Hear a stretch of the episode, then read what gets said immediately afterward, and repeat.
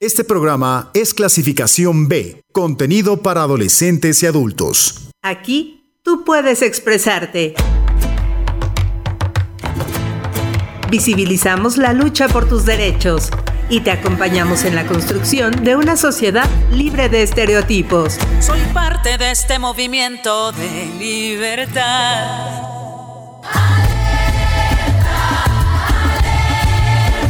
Vivas el espacio donde la voz de las mujeres resuena, resuena.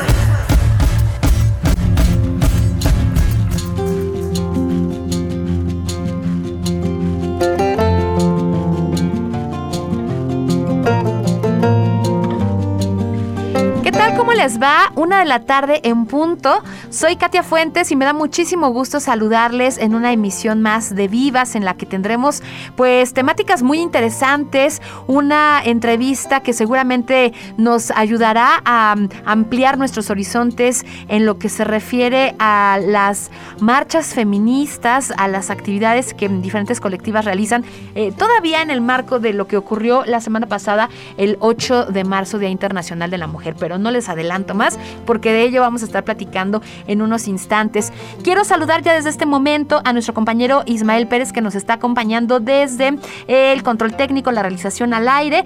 Y bueno, pues yo soy Katia Fuentes. La invitación ya desde este momento queda completamente abierta y extendida para que se puedan comunicar con nosotras aquí en la cabina de Uniradio 99.7 Va conmigo. Estamos en vivo y en directo, por lo tanto pueden hacernos llegar sus opiniones, sus contribuciones en torno a las temáticas que les estaremos presentando a través del WhatsApp 7226 49 72 47 y no se olviden que eh, bueno pues también encuentran a Uniradio tanto en Twitter como Facebook e Instagram como arroba Uniradio 997 en el caso de Facebook e Instagram pues nada más tendrán que agregarle el FM y por supuesto Vivas también tiene su espacio en Facebook Vivas 997 FM a mí en lo personal me pueden contactar a través del Twitter la cuenta es arroba con cada kilo cat-fr3. Pues vamos a iniciar nuestra transmisión esta tarde con eh, pues este recuento, este, eh, esta visibilización de mujeres que han construido la historia, que han sido parte de ella y hoy vamos a conocer un poco acerca de quién fue Matilde Montoya La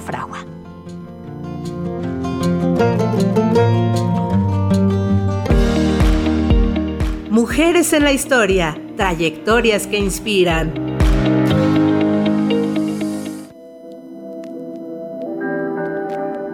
Matilde Petra Montoya La Fragua es conocida en la historia mundial por haber sido la primera médica titulada en nuestro país.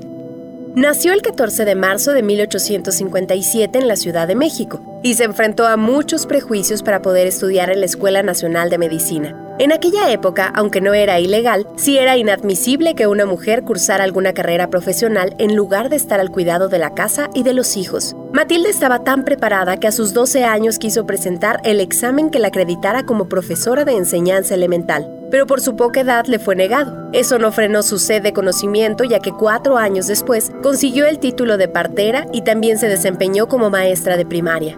En Puebla, entró a la Escuela de Medicina y Farmacia. A la par de las materias de la carrera, estudió por separado física, química, zoología y botánica. Posteriormente entró a la Escuela Nacional de Medicina, donde se convirtió en la primera médica mexicana titulada, a pesar de enfrentar el desacuerdo de maestros, estudiantes e incluso colegas que la desestimaban por su género. Para titularse, necesitó la aprobación del entonces gobernador poblano y una orden del presidente Porfirio Díaz, mismo que estuvo presente en su examen profesional. A pesar de ello, su graduación no fue reportada en la Gaceta Médica de México, aunque sí por medios nacionales como El Tiempo. Y ahora la historia tiene para ella un lugar especial por todos sus logros.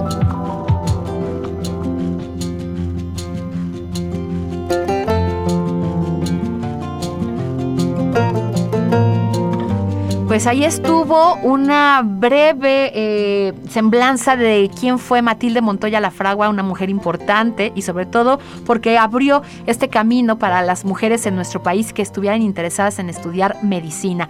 Y también les quiero invitar a que pasen la voz.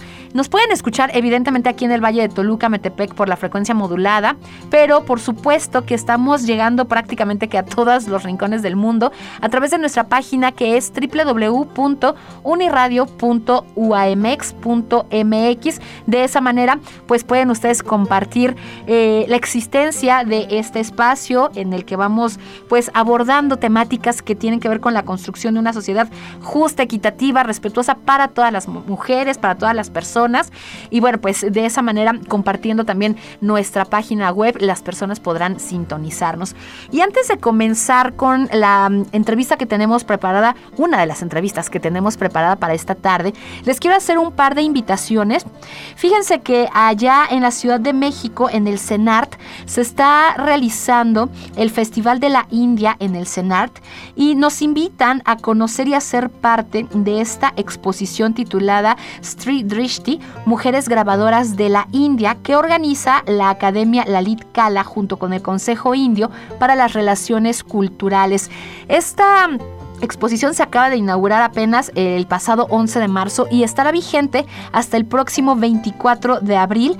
Eh, pueden ustedes asistir directamente al CENART allá en la Ciudad de México. Está ubicado en Avenida Río Churubusco, número 79, en la colonia Country Club, Delegación Coyoacán. Y bueno, pues podrán acercarse de jueves a domingo en un horario de 10 de la mañana a 5.30 de la tarde. Eh, se ubica esta exposición en particular en la Galería Central de este eh, Centro Cultural para las Artes. Así que la invitación está abierta. Por supuesto, si desean mayores detalles, pueden encontrar al CENART en sus redes sociales, tanto en Facebook, Twitter e Instagram como CENART MX. Y en lo que respecta a las em, actividades que tenemos aquí mismo en nuestro Estado de México y sobre todo en nuestra Universidad Autónoma del Estado de México, bueno, pues les quiero invitar a que mañana sean parte de la conferencia titulada Masculinidades Positivas que impartirá José Damián Hernández Yáñez. Él es licenciado en Ciencias Políticas y Administración Pública. Además, es especialista en políticas públicas con perspectiva de equidad de género por nuestra máxima casa de estudios.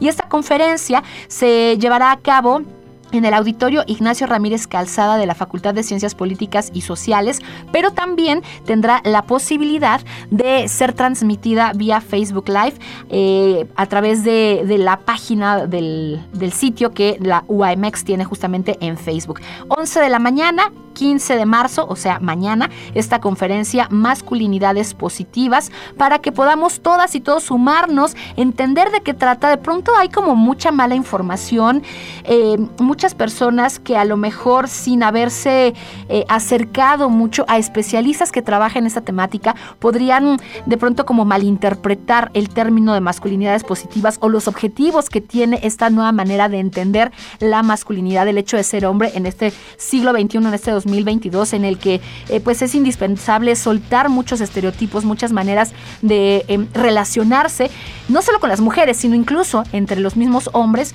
Y bueno, pues ahí está una de las posibilidades para que lo podamos hacer de esta forma. Ya la una de la tarde con ocho minutos. Y bueno, pues, ¿qué les parece? Si le damos la bienvenida a nuestra invitada esta tarde. Eh, ella es Jimena Apisdorf Soto. Ya la hemos tenido en algunas otras ocasiones aquí en nuestro programa. Eh, es consultora en arte y además es eh, integrante y fundadora de Sociedad Andante, que es una sociedad muy interesante, una organización que tiene que ver justamente con el arte. Y el día de hoy vamos a platicar con ella acerca de lo que es la iconoclasia, su relación con el arte y las marchas feministas. Pero antes de entrar de lleno con esta información, Jimena, te doy la bienvenida. Muchas gracias por acompañarnos. ¿Cómo estás? Hola, muy bien. Muchas gracias por la invitación. Al contrario, gracias a ti que siempre estás dispuesta a compartirnos pues tu experiencia, no solo como consultora en arte, como especialista justamente en lo que tiene que ver con diferentes eh, manifestaciones artísticas, sino también como feminista, algo muy interesante. Y bueno, pues eh, le comentaba yo a nuestra audiencia que justamente hoy vamos a encontrar estos puntos. Eh, de inflexión entre estas tres aristas que de pronto podrían ser como tan dispares, tan eh, a lo mejor, eh, ¿cómo podríamos decir? Pues conflictivas entre ellas, ¿no? Que es la iconoclasia, el arte y las marchas feministas. En primer lugar, a mí me gustaría que nos pudieras justo explicar qué es la iconoclasia, qué podemos entender por este término. Pues básicamente la iconoclasia fue un, fenómeno que ocurrió principalmente en el Imperio Bizantino ah, en el año 800 aproximadamente después de Cristo. Y la idea era una cuestión que tenía que ver con la ruptura de las imágenes, ¿no? Es esta idea de que, por, la, por, por la destrucción específica de la imagen de un gobernante, de una cuestión este, religiosa, se terminaba como esta idea de querer tener un culto hacia estas, hacia estas cuestiones. O sea, tiene que ver mucho con una cuestión de ruptura de las imágenes, que creo que ha sido uno de los puntos más eh, eh, fundamentales de este, de este movimiento feminista que nos está tocando vivir en los últimos, yo, yo calculo, cinco o seis años aproximadamente, que es cuando hemos visto más este, evidente esta destitución de estos iconos que estamos acostumbrados a ver, tanto en la calle como en las cuestiones este, más, más normales como de la vida cotidiana, de decir, ese icono, esa imagen, ese monumento no me representa. Y no nada más tiene que ver con el feminismo, también lo hemos estado viendo en cuestiones que tienen que ver con cuestiones de religión, como les decía, este fue un movimiento de la iglesia bizantina, pero también eh, ha tenido que ver con las cuestiones de representación de, minorías, o sea, vamos a pensar lo que está pasando de la destitución de monumentos que están sucediendo tanto en Europa como en Estados Unidos, como en Canadá, y que aquí en México, aunque ha sido un poco menor el impacto, sí lo estamos alcanzando a ver y sí tiene como una importancia dentro de nuestras vidas cotidianas. De acuerdo. Aquí me gustaría retomar esta idea. E, este término surge, digamos, a partir de situaciones que ocurren en la época bizantina, es decir, muchos, muchos siglos atrás. Eh, evidentemente tú como consultora en arte pues has tenido oportunidad de recorrer la historia de las diferentes eh, manifestaciones artísticas, los movimientos, las tendencias.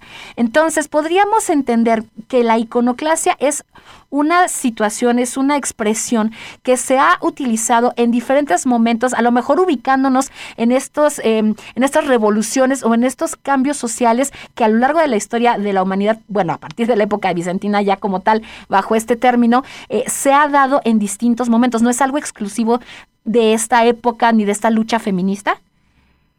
No, no, esto no es una cuestión que sea como de la, de la cuestión feminista.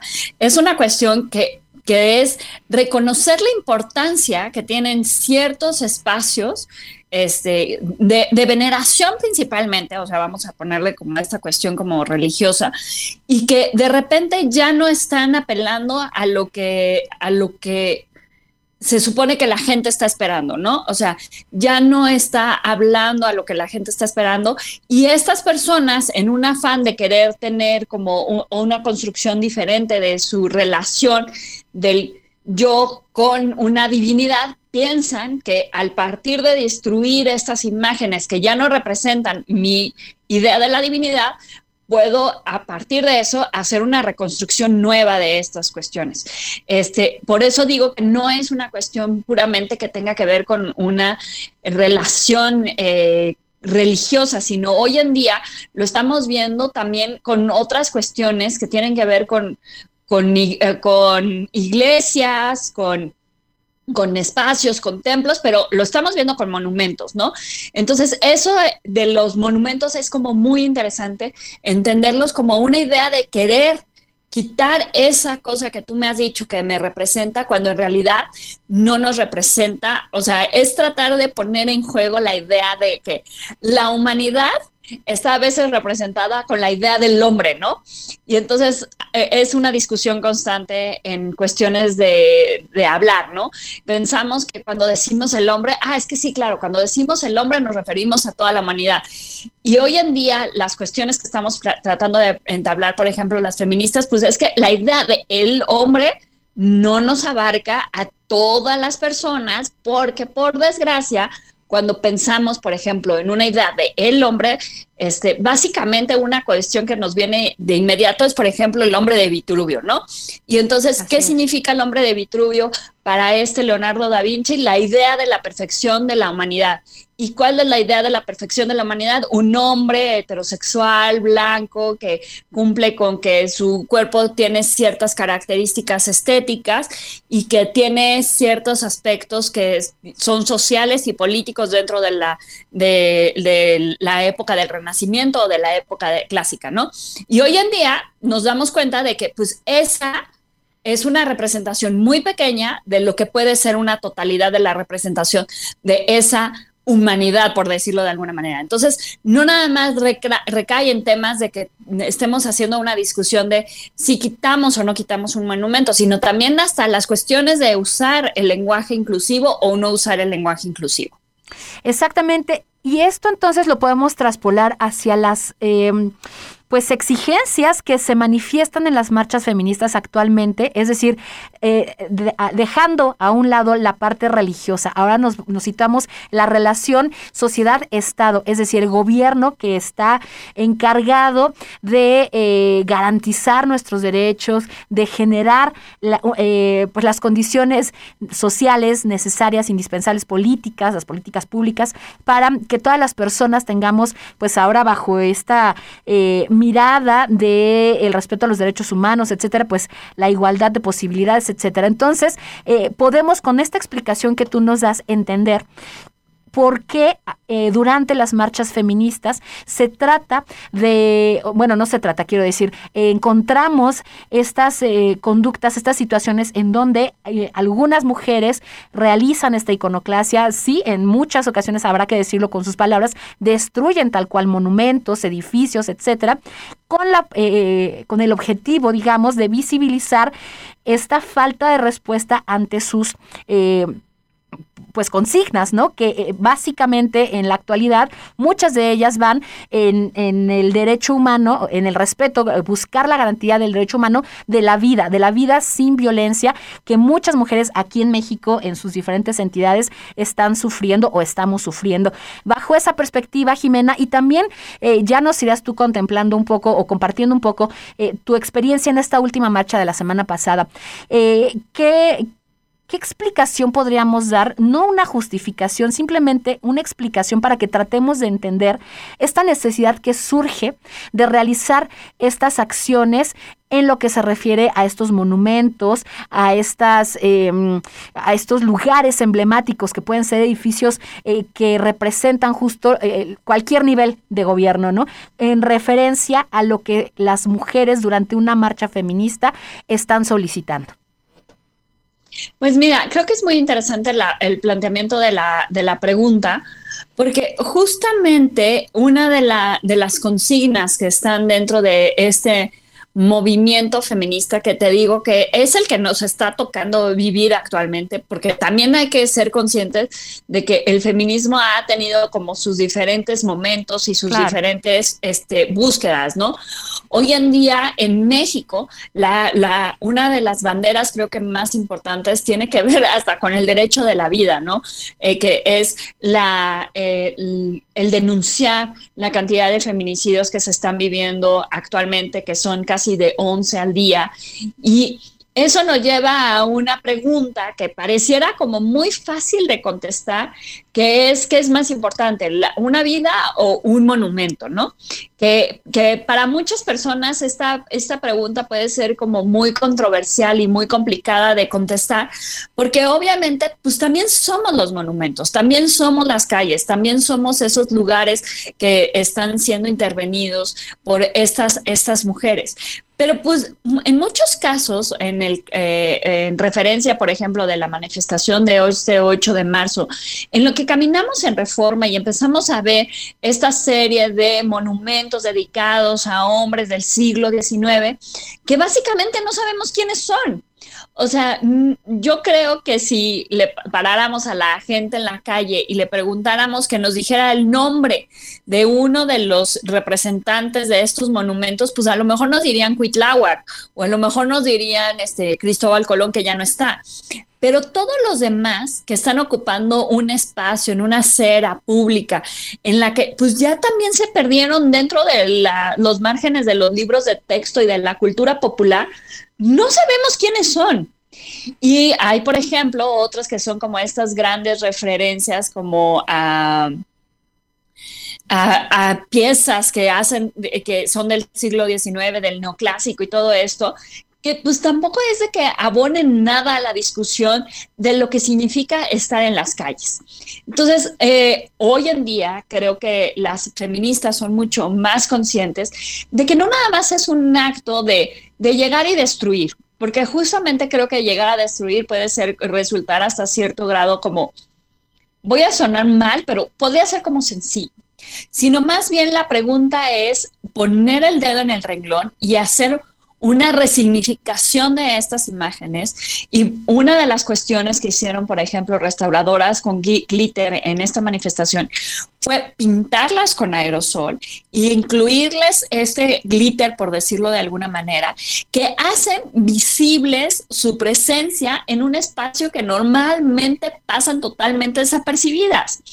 Entonces, no es una cuestión de una destrucción por destrucción, sino es una cuestión de plantear una pregunta y decir, ¿por qué nos va a interesar más a lo mejor la escultura de un personaje que no sabemos quién es, no sabemos quién la hizo, sabemos que están ahí porque tienen muchos años estando ahí, pero la pregunta es, pues, ¿por qué estamos venerando o estamos dándole más importancia a esto que a lo mejor a el hecho de las mujeres desaparecidas, el, el hecho de las mujeres encarceladas, el hecho de los feminicidios? Entonces, creo que más bien es una llamada de atención en este sentido, porque justamente como lo que estaba diciendo, si quisiéramos irnos a las cuestiones de la destrucción de las obras de arte, Nada más nos tendríamos que dar una vuelta por las cuestiones que estuvieron pasando en Estados Unidos a partir de este Black Lives Matters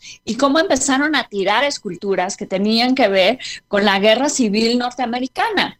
Y ahí sí, literal, las tiraban y las echaban al agua o las trataban de destruir de manera muy específica porque significaba que esas esculturas que se habían colocado después de muchos años de la guerra civil estaban venerando a generales que estaban a favor de la esclavitud en Estados Unidos y que hoy en día seguimos viendo los rezagos de ese, de ese problema, ¿no? Y seguimos viviéndolo básicamente. Entonces, Creo que eh, en ese sentido, en esta idea de llamar la atención por medio de pintarlas, por medio de ponerles cosas más, lo único que hace es resaltar lo que está sucediendo en esa marcha feminista, porque básicamente al día siguiente las limpian.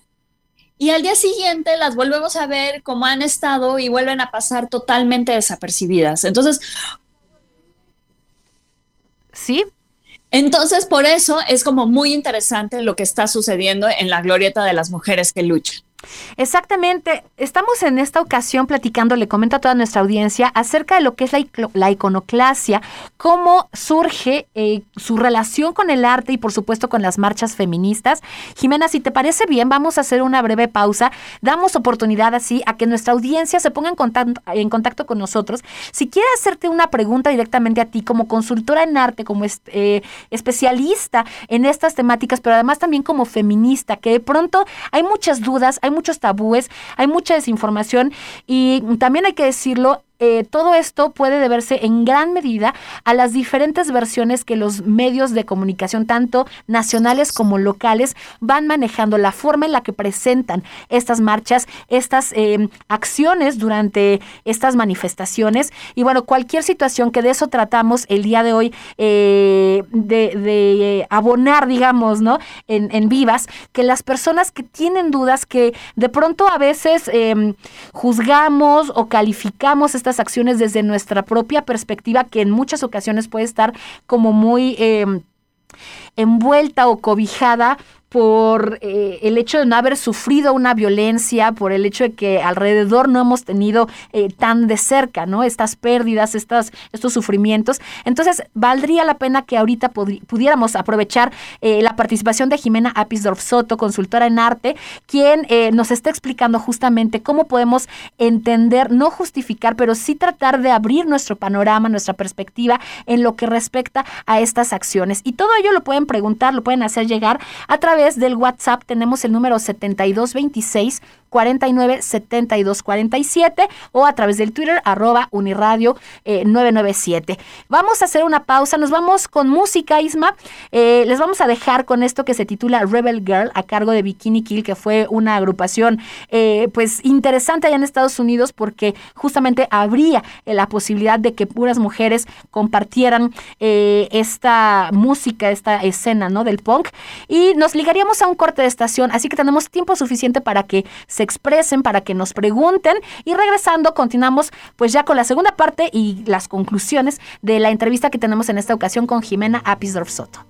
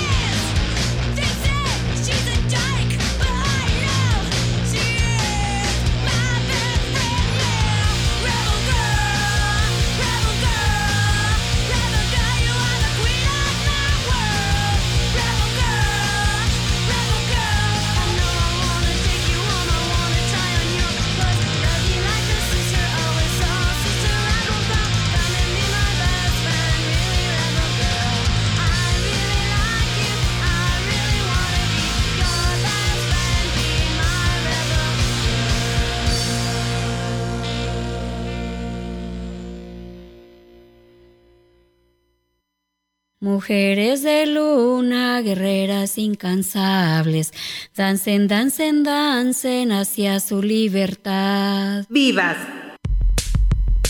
Glosario F, replanteando conceptos. Estereotipos de género. La Oficina del Alto Comisionado de las Naciones Unidas para los Derechos Humanos define qué es una opinión o prejuicio generalizado acerca de atributos o características que hombres y mujeres poseen o deberían poseer, o de las funciones sociales que ambos desempeñan o deberían desempeñar.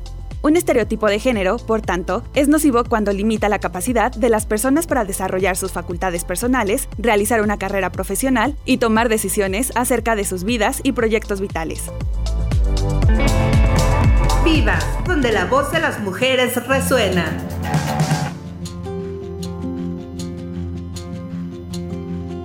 Estamos de regreso, una de la tarde con 30 minutos y seguimos platicando en esta ocasión con Jimena Apisdorf Soto. Ella es consultora en arte, es feminista y hoy nos está eh, pues ayudando a comprender un poco más acerca de estas intervenciones, de esta iconoclasia que podemos encontrar de pronto en algunos monumentos, edificios históricos durante las marchas feministas. Y para retomar y prácticamente ya encaminarnos hacia las conclusiones, Jimena, eh, rapidísimo, eh, resaltar esto que mencionabas en nuestro bloque anterior. Una cosa es la iconoclasia e intervenir a estas obras, esculturas, con el objetivo de visibilizarlas y que de esa manera se ligue con la marcha, con los objetivos que se persiguen, visibilizar las problemáticas que las mujeres estamos atravesando en la actualidad, a diferencia de la destrucción que como tú decías, eso definitivamente, lejos de ayudar a, reforzar tal vez estos objetivos, bueno, pues viene a, a lo mejor derrocarlos, ¿no? En el sentido de que la gente se pone ya en contra, los medios, incluso el mismo eh, Estado, el mismo gobierno, eh, deslegitimando, digamos, el movimiento. Yo creo que es muy importante lo que dices de la de, de tratar de legitimizar el, el, movimiento, porque justamente creo que a diferencia de esta, de esta manifestación y las manifestaciones que han ocurrido en otros años, esta, estaba esperándose que fuera realmente una confrontación casi, casi directa con las autoridades, tanto de la Ciudad de México como en las autoridades federales, en la forma en que estaban expresándose de las feministas, de la forma en que se estaban expresando del movimiento, de la forma en que estaban eh, pues tratando de amurallar directa, directamente, por ejemplo, en el caso de la Ciudad de México, el centro de la Ciudad de México. Y la verdad es que nos dimos cuenta de que pues las feministas somos más allá de las radicales que quieren de repente poner en los medios de comunicación y somos personas que estamos muy conscientes de la importancia de la sociedad civil y de la idea del ciudadano, en el sentido de que cuando vamos caminando por las manifestaciones nos vamos dando cuenta que cada una de las mujeres tiene una agenda propia. Y esta agenda no la, la vemos a partir de las pancartas que van generando cada una de las participantes. Obviamente hay pancartas que llaman muchísimo más la atención. En este caso me gustaría hablar de la de Tania Candiani, que es parte de una obra artística. Pero en general, muchas chavas buscan hacer su propia pancarta y tener su propia voz dentro de esta manifestación, que en este sentido dijeron que eran 75 mil mujeres, pero pues la realidad es que si dicen eso, lo más seguro es que hubo muchísimo más. Claro. Oye, y ahorita que mencionas las pancartas, expresión eh, que podemos encontrar en las marchas feministas, pero también, por ejemplo, y algo que resaltó mucho en esta ocasión, ¿no? Todas las, las vallas que protegían todos estos monumentos, estos edificios, ¿cómo son intervenidos también? Y desde el punto de vista artístico, ¿cómo podríamos valorarlas? ¿Cómo podríamos también... Eh, interpretarlas o utilizarlas como puente para acercarnos también a todos estos objetivos que se tienen durante estos contingentes. Eh, creo que es muy interesante lo que dices, porque creo que a partir de que en el año pasado pusieron la valla de, de Palacio Nacional y que hubo como esta tensión para ver qué era lo que iba a suceder con este, con este muro, que le pusieron irónicamente Muro de la Paz, pero que se acabó convirtiendo en, un memorial con cerca de 1.500 nombres de mujeres, se vuelve también una... Otra vez regresamos, el arte no está alejado de lo que nosotros vivimos como seres humanos y como también activistas dentro de este movimiento. Entonces, en ese sentido, creo que el grupo de Antimonumenta ha sabido leer muy bien esta unión entre el activismo y el arte y unirlo en esta glorieta y a empezar a hacer las actividades en torno a manifestaciones artísticas que van desde venir a poner los nombres, pintar las manos, tener actitudes este, más libres en el sentido de poder cantar, poder hacer bordados, poder incluso llorar en un espacio específico para eso, que creo es muy potente y muy poderoso y que yo, yo supongo que vamos a seguir viendo por un buen rato. Sí, esto último que mencionas me, gustaría ligarlo de la siguiente forma. Evidentemente el arte surge de la necesidad de plasmar lo que en los diferentes momentos históricos de la sociedad está ocurriendo.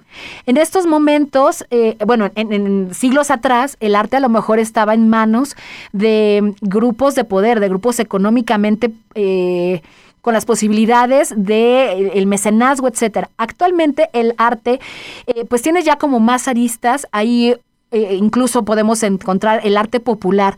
Podríamos encasillar entonces estas manifestaciones, estas expresiones desde las pancartas, desde lo que ocurre en los muros eh, o en estas vallas, eh, dentro de estas expresiones artísticas, el arte popular, a partir de realidades. O sea, no podemos dejar de insistir y de subrayar que todo aquello que se presenta en, en las marchas, en los contingentes, es simple y sencillamente un, un altavoz que se trata de, de, poner, por decirlo de alguna manera, para entender, para voltear a ver, para escuchar lo que está ocurriéndonos a las mujeres. Entonces, desde esa perspectiva, también podríamos analizar todo esto eh, artísticamente. Yo creo que sí, y de hecho ha habido como varios intentos de poderlo hacer. O sea, por ejemplo, desde el hecho de de El Tendedero, ¿no? Que es una pieza que surge a finales de los años 70 por la artista Mónica Mayer y que hoy en día entendemos el Tendedero más allá de que si sepamos la historia de dónde viene, cómo surgió, cuáles fueron sus motivaciones en un inicio. Hoy en día las mujeres, las mujeres y la sociedad lo entendemos como una cuestión muy importante que es parte de una denuncia anónima, que es un lugar donde nos podemos sentir relativamente a salvo, ¿no? Entonces, ese es muy interesante. Por ejemplo, otra vez retomando las de Antimonumenta, una cuestión que me pareció muy inteligente de las chicas de Antimonumenta es que eh, hicieron específicamente una serie de pequeñas esculturas de madera haciendo referencia a la mujer que lucha para juntar dinero para poder presentarse, de para poder hacer las actividades que necesitaban haciendo. Entonces, esta idea de mecenazgo en el pasado que considerábamos que era una cuestión como de un mecenas, hoy en día nos damos cuenta de que es una cuestión de una colectiva. Así es. Es la cuestión de que todas estamos siendo parte de esto y por un poquito que participemos, podemos hacer un cambio importante dentro de estas narrativas. Incluso nada más con comprar a lo mejor una pieza chiquita, podemos apoyar a que se cambie la, escultura de la, mujer que lucha, ¿no? Entonces, eso creo que va a ser muy importante de entender para estas nuevas apreciaciones artísticas, que, son cuestiones que no vienen nada más del feminismo, sino también viene, por ejemplo, de los movimientos LGTB o de otras clases de activismos. Entonces, creo que estamos en constante aprendizaje y que vamos a ver muchísimo más de estas cosas. De acuerdo, pues antes de despedirnos, Jimena, nos llega ya por aquí un mensaje de texto que dice, buenas tardes, excelentes reflexiones en vivas que coadyuvan a comprender la manifestación de las mujeres. Muchas gracias por lo que aportan tanto la conductora Katia como la invitada. Atentamente, profesora Livia Carranco.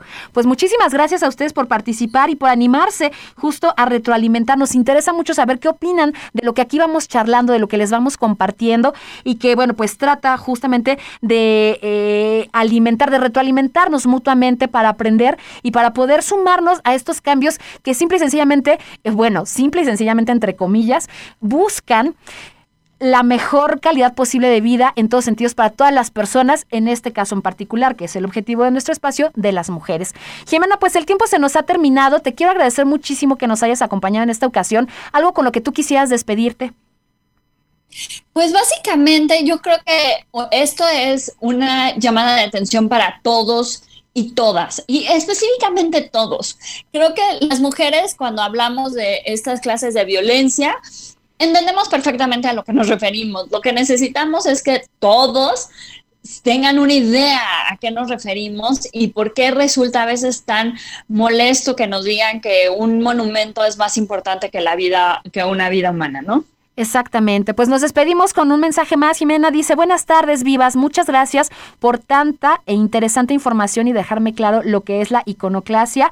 Eh, y con esta charla con eh, Jimena, para muchas y muchos radioescuchas, nos ayuda a entender más este movimiento contra la violencia, contra las mujeres. Solo me queda una duda. ¿Cuándo nos acosan eh, las mujeres? ¿Qué se debe hacer? Pues eso ya lo dejaremos para otra temática que por supuesto también tenemos en el tintero, el acoso de las mujeres hacia las mujeres. Jimena Consultora en arte, muchas gracias por habernos acompañado una vez más y ya nos estaremos escuchando próximamente.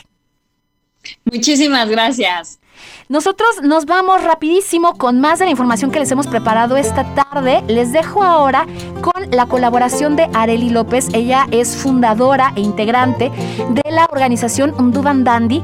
Es una organización oaxaqueña que lucha justamente por defender los derechos de las mujeres. Son abogadas y bueno, ya se imaginarán todos los casos eh, en torno a la violencia machista, a las agresiones familiares que tienen que atender. Pero hoy nos platicarán cómo surge y cuáles son los objetivos de esta organización Dandy. Reflexión es cambio.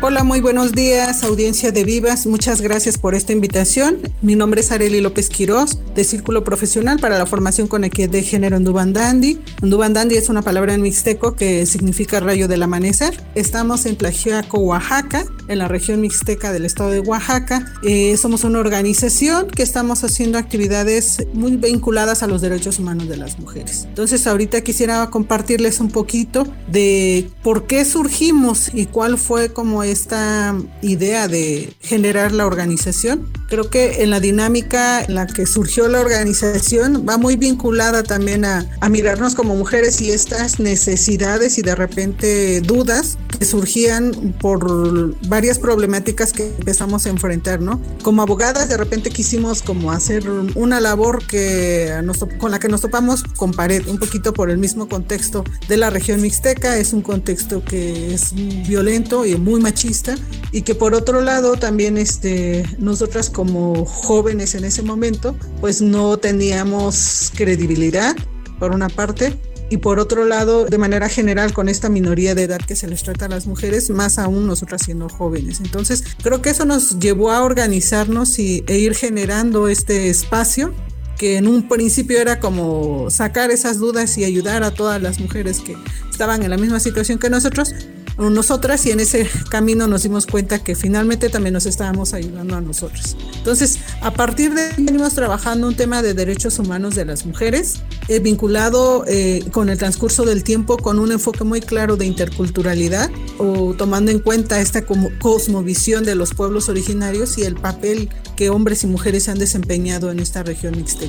Entonces, creo que las principales violencias que, a las que nos hemos enfrentado así en el transcurso del tiempo ha sido en este, en este tema de la estigmatización, eh, la discriminación, en un momento dado como mujeres promoviendo un tema que no era bien visto, pues sí, un tema de violencia eh, vinculado a la discriminación y a esto de decirles ahí van estas mujeres que creo que han de ser lesbianas, que no tienen nada que hacer en su casa, no tienen un hombre al que cuidar o al que servir, por eso están haciendo todo esto.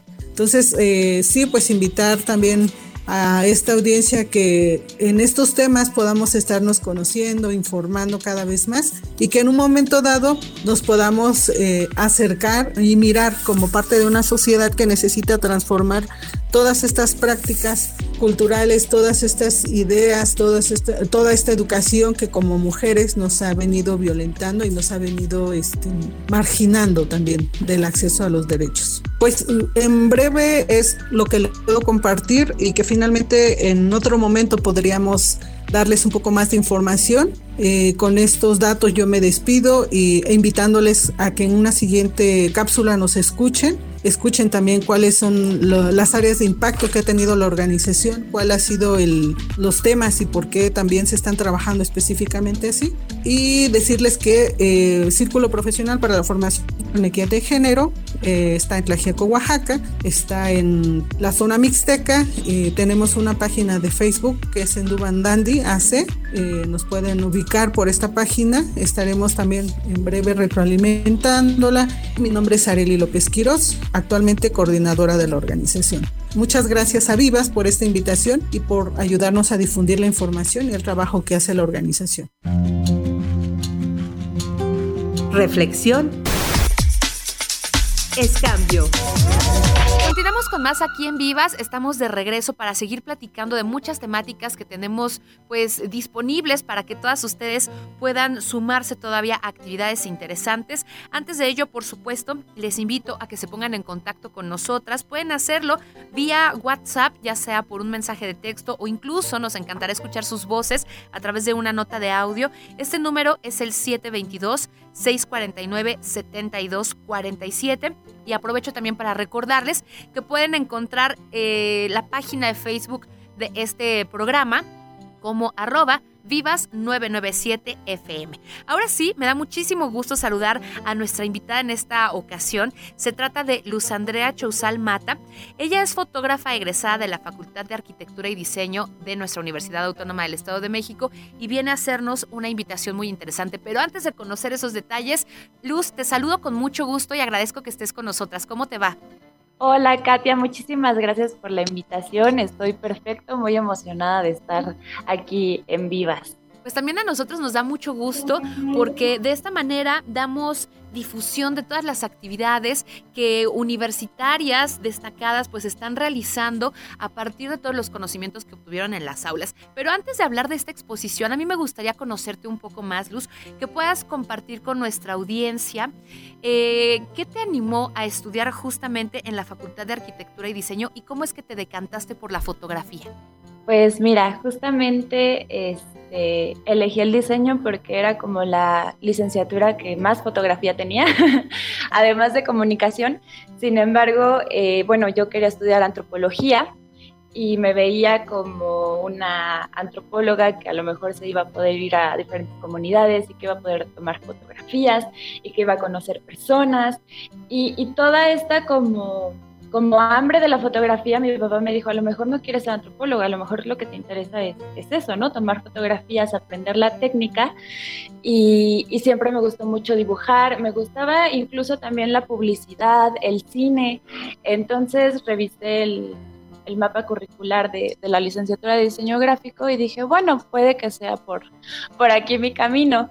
Eh, sí aprendí muchísimo de foto en la, en la universidad, pero la verdad es que también aprendí ya pues ejerciendo, ¿no? Claro. Afuera.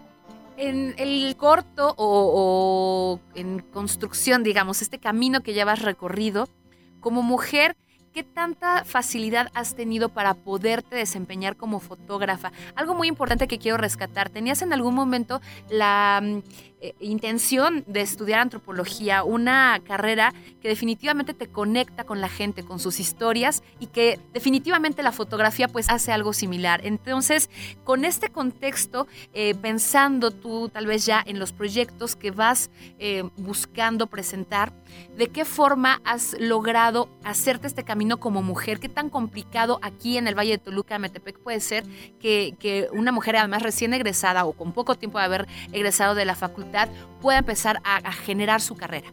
Ok, pues creo que es súper importante realmente, o sea, creo que va a la par el desarrollo como profesionista y como mujer. Muchas veces como recién egresadas tenemos esta idea de que pues no nos conocemos y no conocemos a nuestros clientes y no conocemos ahora sí que el mercado laboral tampoco, ¿no? Entonces sí necesitas como irte descubriendo a ti, ir viendo qué es lo que te gusta, cómo estás conectando con las personas con las que estás trabajando. Yo inicié ya mi vida profesional, este, pues como haciendo fotografías en bautizos, en graduaciones y todo eso y yo sentía que pues mi trabajo era bueno, pero que aparte era bueno por lo que yo podía aportar, em, digamos, con las personas, o sea, cómo, cómo yo realmente les sonreía y realmente me parecían las personas agradables, me parecían simpáticas y cómo todo eso, eso mismo, esa conexión con las personas iba formando pues la narrativa visual, ¿no? A lo mejor de un evento. Ahí empecé a darme cuenta que era algo importante, que era algo, pues sí, o sea, algo muy valioso que yo tenía. Y justamente hasta las series fotográficas de, de ahorita son fotografías con amigas, son personas a las que yo quiero, respeto, y, que intento que, eso se vea en las, pues sí, o sea, en la narrativa, que eso se perciba, que, las personas las miren tan bonitas como yo las veo, ¿no? O, que un momento sea tan valioso y tan, tan visual como yo lo estoy percibiendo. Entonces, sí, o sea, tiene que ver mucho como tu desarrollo como mujer, el irte conociendo, el ir viendo cuáles son tus puntos fuertes y cómo lo vas expresando también profesionalmente. Claro, y de aquí nos ligamos entonces con esta exposición que está a punto de inaugurarse.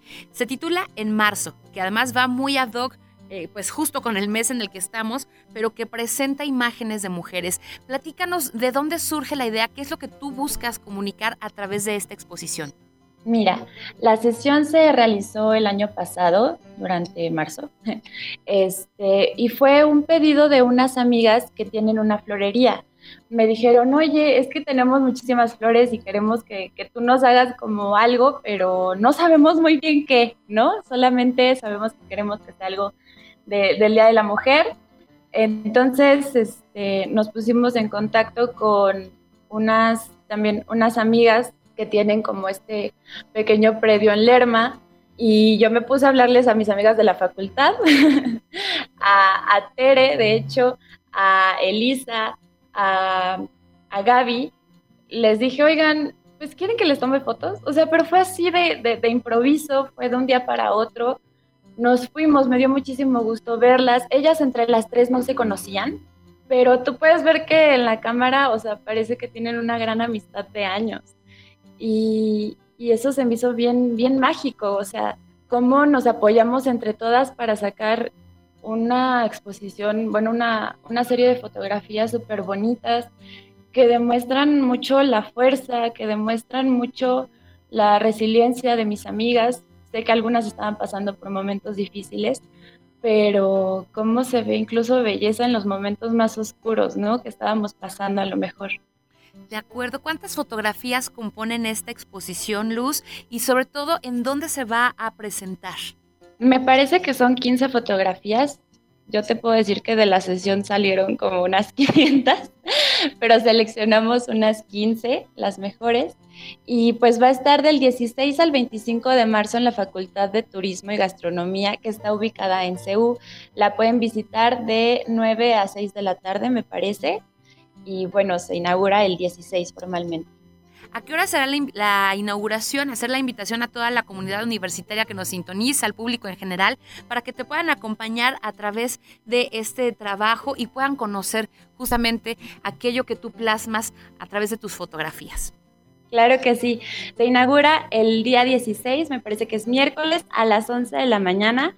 Y me gustaría muchísimo ver muchas, muchas, muchas alumnas ahí que les interese la fotografía o que les interese pues crear en general, en serio me llenaría muchísimo de alegría verlas ahí. Y ya para despedirnos, Luz, ¿qué mensaje le puedes dar a las mujeres, a las jovencitas que a lo mejor están por eh, elegir carrera eh, o que están interesadas en la fotografía, en el diseño? En realidad, eh, pues el mensaje, tú como, como mujer que se ha empezado a crear, a abrir un camino aquí en la Universidad Autónoma del Estado de México, desde lo que ha estudiado, desde las artes, la fotografía por supuesto que es una de ellas, para que no desistan y para que a pesar de pues los tropiezos o los muros que se pudieran ir encontrando en su formación profesional continúen con sus sueños y que los puedan alcanzar. Ok, muy bien. Creo que un consejo sería em, que ustedes valen muchísimo, que ustedes tienen la fuerza, dense, dense la seriedad de, de, decir yo puedo hacer esto y yo lo voy a hacer y voy a luchar y me voy a abrir campo en en la carrera o en la profesión que sea, no importa qué tan compleja sea. O sea, creo que es eso, tomarnos a nosotras con seriedad, ver nuestro trabajo así, o sea, como, como el trabajo de, algún artista o de quien nosotros admiremos, este, y tomarnos en serio, o sea, agarrar las riendas de nuestra profesión. Perfecto. Muy bien, pues eh, queremos agradecerle en esta ocasión a Luz Andrea Chousal Mata que nos acompañara para hacernos la invitación y conocer un poco acerca de la exposición titulada En marzo, una exposición fotográfica que está eh, pues a unos días de inaugurarse en la Facultad de Turismo de nuestra máxima casa de estudios y por supuesto para que le puedan acompañar y puedan conocer eh, pues el trabajo que ella está realizando. Luz, te agradecemos muchísimo. La gente que estuviera interesada en conocer más tu trabajo, tu trayectoria, ¿cómo te puede contactar? Claro que sí, estoy en Instagram, estoy en Twitter, estoy en Facebook como Andrea Chousal o Luz Andrea Chousal. Este, me pueden escribir ahí lo que gusten, estoy siempre muy abierta al diálogo, me gusta muchísimo conocer mujeres que se quieren dedicar a esto y bueno, es, es, un, es un espacio abierto si me quieren contactar por ahí. Excelente. Pues con esto también nosotros llegamos al final de esta transmisión de Vivas. Yo soy Katia Fuentes, agradezco como siempre a los compañeros que hacen posible esta transmisión aquí en la cabina de Uniradio y a todos todas ustedes y a todos ustedes les invitamos a que permanezcan en la frecuencia de Uniradio 99.7 va conmigo. No se pierdan la próxima semana una nueva emisión de Vivas. Pásenla muy bien y yo les dejo en compañía de María Fernanda Valdés, eh, mejor conocida en redes sociales como Mafernífica, con esta otra sección que ha preparado para nosotros titulado Señoras Modernitas y en donde hoy nos habla un poco del trabajo, justamente hablando y ligándolo con la parte de las artes, del trabajo que algunas mujeres realizaban en la Edad Media a pesar de que estaba prohibido. Pásenla muy bien, muy buenas tardes y hasta la próxima. Señoras Modernitas.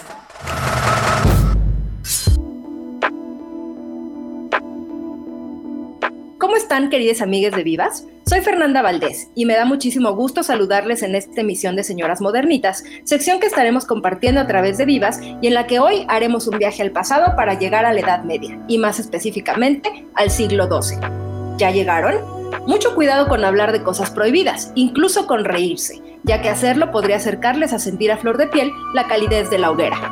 Pero mejor vayamos al tema que nos ocupa en esta ocasión. No en vano a la Edad Media se le conoce también como oscurantismo, una época en la que los saberes se reservaron a los monasterios, limitando el acceso al conocimiento, la cultura y la información a un grupo reducidísimo de personas, encabezado por las instituciones religiosas en cuyas arcas se concentró el conocimiento. Pero ¿qué pasaba entonces con las mujeres? No es que no existiera el interés femenino por la ciencia o el arte, sino que simple y sencillamente, este estaba prohibido. La buena noticia es que como en la mayoría de los pasajes de la historia, existieron valientes mujeres que desafiaron los cánones que las regían. La imagen es esta, un homiliario en el que aparece la letra D haciendo referencia a la palabra dominum, y dentro de la D la imagen de una monja rodeada con la inscripción Guda pecatrix mulier scripsit et pixit un librum, es decir, Guda, una pecadora, escribió e ilustró este libro. El libro es el homiliario de San Bartolomé, que ahora forma parte de la colección de la Biblioteca Nacional de Frankfurt y que es depositario del que se considera el primer autorretrato femenino, elaborado por la monja Guda, quien, como dice la inscripción que acompaña su imagen, se reconoce como transgresora, pero también deja clara su intención de trascendencia y reconocimiento en un mundo que daba visibilidad solo a los hombres. Un caso similar es el identificado en un libro de finales del siglo XII, donde se acompaña la letra Q con un personaje femenino columpiándose en la vírgula de la inicial. A un lado de su cabeza aparece el nombre Claricia. La existencia de estos autorretratos representa casos excepcionales en la historia de la pintura, luego de que las incursiones femeninas en este campo durante la Edad Media fueron preponderantemente anónimas a diferencia de las citadas, donde las autoras hacen públicos sus nombres e imágenes en el afán de ser reconocidas en su oficio y destreza. Nos escuchamos en la próxima emisión de Señoras Modernitas. Yo soy Fernanda Valdés y puedes encontrarme en Instagram y Twitter como arroba mafernífica con K.